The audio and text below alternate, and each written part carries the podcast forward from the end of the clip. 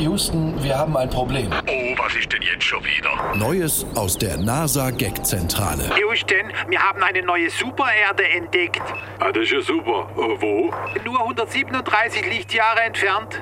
Das ist ja gar nichts. Und warum heißt die eigentlich Supererde die Supererde? Naja, die ist unserer Erde recht ähnlich und vermutlich noch nicht so heg gemacht mit Krieg und Umwelt und so. Ah, das wäre super. Allerdings ist sie schneller unterwegs als unsere Erde. Wie? Ein Jahr dauert da nur rund 19 Tage.